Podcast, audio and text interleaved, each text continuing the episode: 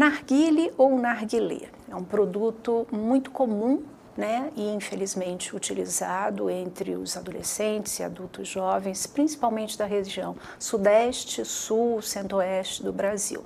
Ele pode ser consumido com e sem tabaco. Sem tabaco são conhecidos como as essências herbais.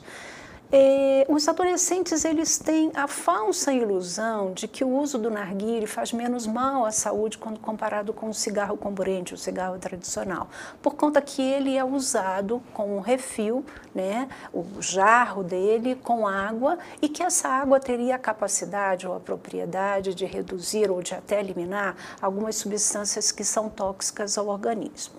Esse estudo, ele na realidade evidencia a quantidade de substâncias tóxicas presentes na fumaça de uma sessão de narguile e na quantidade de substâncias tóxicas presentes no consumo de um único cigarro. Nós podemos observar que o volume de fumaça inalado numa sessão de narguile, ele é muito mais elevado do que o volume de fumaça inalado no consumo de um único cigarro. E todas as outras substâncias, como a nicotina, que causa dependência química, o alcatrão, que é a composição de 63 substâncias que são cancerígenas, e o monóxido de carbono, que é um risco para eventos cardiovasculares, estão em concentrações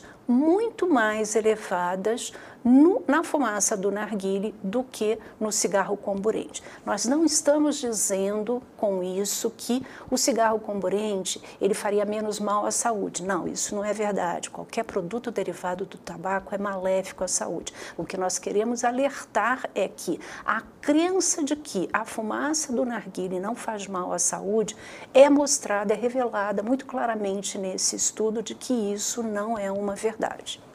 E os narguiles com as essências herbais? Na realidade, as essências herbais são é um melaço onde se mistura inúmeros aromas e sabores e ele é para uso específico dentro do narguile. Coloca-se esse melaço no fornilho e depois começa-se a fazer o uso do produto.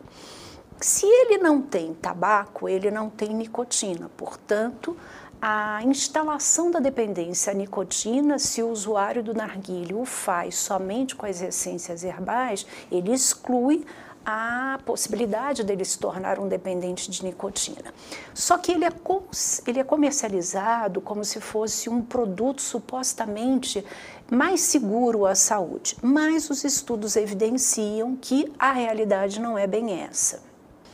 Aqui nós observamos a quantificação de substâncias tóxicas que foram produzidas no tabaco, no narguilé usado com tabaco e no narguilé usado sem tabaco.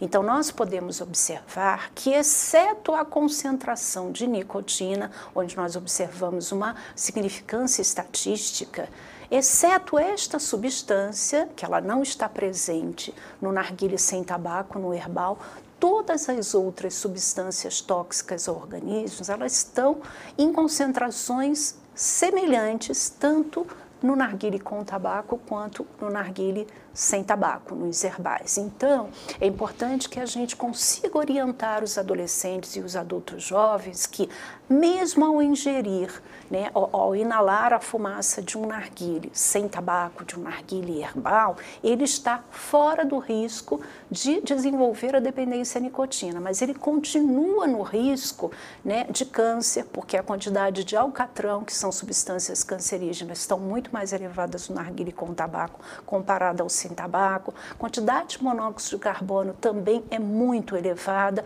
dióxido nítrico e dos cancerígenos, né, os hidrocarbonetos aromáticos cancerígenos e do formaldeído e do acetaldeído, que também são outras substâncias cancerígenas. Portanto, nós podemos concluir com evidências científicas, com estudos sérios que foram divulgados, que o narguile com e sem tabaco, eles não são seguros nem isentos de riscos à saúde.